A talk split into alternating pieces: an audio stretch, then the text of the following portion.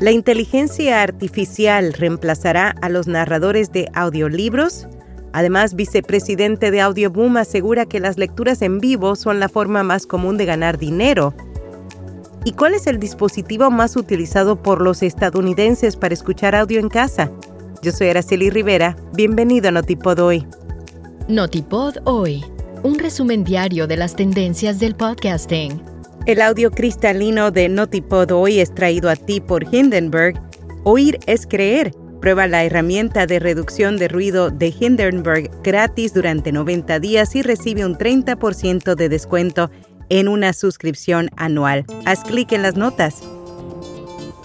El vicepresidente de Audioboom asegura que las lecturas en vivo son la forma más común de ganar dinero, pero sugiere las pregrabadas. Durante una sesión, sobre monetización para Audio Train, Mike Newman señaló que si bien este tipo de anuncios es como generalmente los podcasters generan más ingresos, recomienda utilizar anuncios publicitarios pregrabados para aumentar el conocimiento de la marca en lugar de un llamado a la acción, al igual que aconsejó a los podcasters a que busquen y empleen más de una fuente de ingreso como las suscripciones, venta de mercadería y conversión de IP a otro medio de entretenimiento.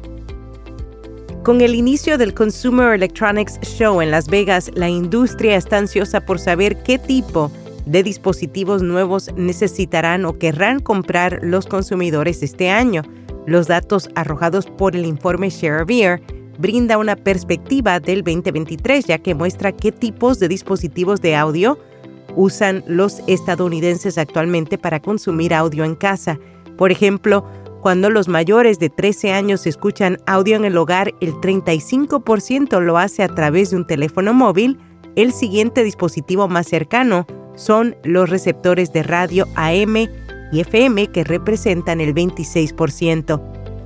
Los fundadores del podcast Las Raras, la periodista Catalina May y el ingeniero de sonido Martín Cruz conversaron en Sembra Media sobre su proyecto revelaron que pese a que conviven en un entorno altamente politizado, hacen un esfuerzo consciente para generar piezas a la medida de sus audiencias y adaptadas a sus lenguajes. Además consideran al podcast como un híbrido, pues hacen uso de las herramientas del periodismo para la narración, como la no ficción, el documental y el arte sonoro. rss.com es almacenamiento de audio ilimitado, distribución automática a los principales directorios, monetización, análisis de multiplataforma, un sitio web gratuito y más. Detalles en las notas. ¿Cómo el sonido se convirtió en señal? El Black Wired exploró los primeros días del micrófono desde la invención hasta la transmisión de la vieja escuela. Compartieron un breve resumen sobre el micrófono de botón de carbón y algunas fotos históricas de la época. Apple lanza silenciosamente un catálogo de libros narrados por inteligencia artificial. La compañía parece estar sintonizando voces específicas para determinados géneros con el objetivo de empoderar a los autores independientes y a las pequeñas editoriales. Si bien esta estrategia marca un intento de revolucionar el mercado de rápido crecimiento de los audiolibros, la reportera Leila Ceso de The Guardian considera esto podría significar el principio del fin para los narradores humanos.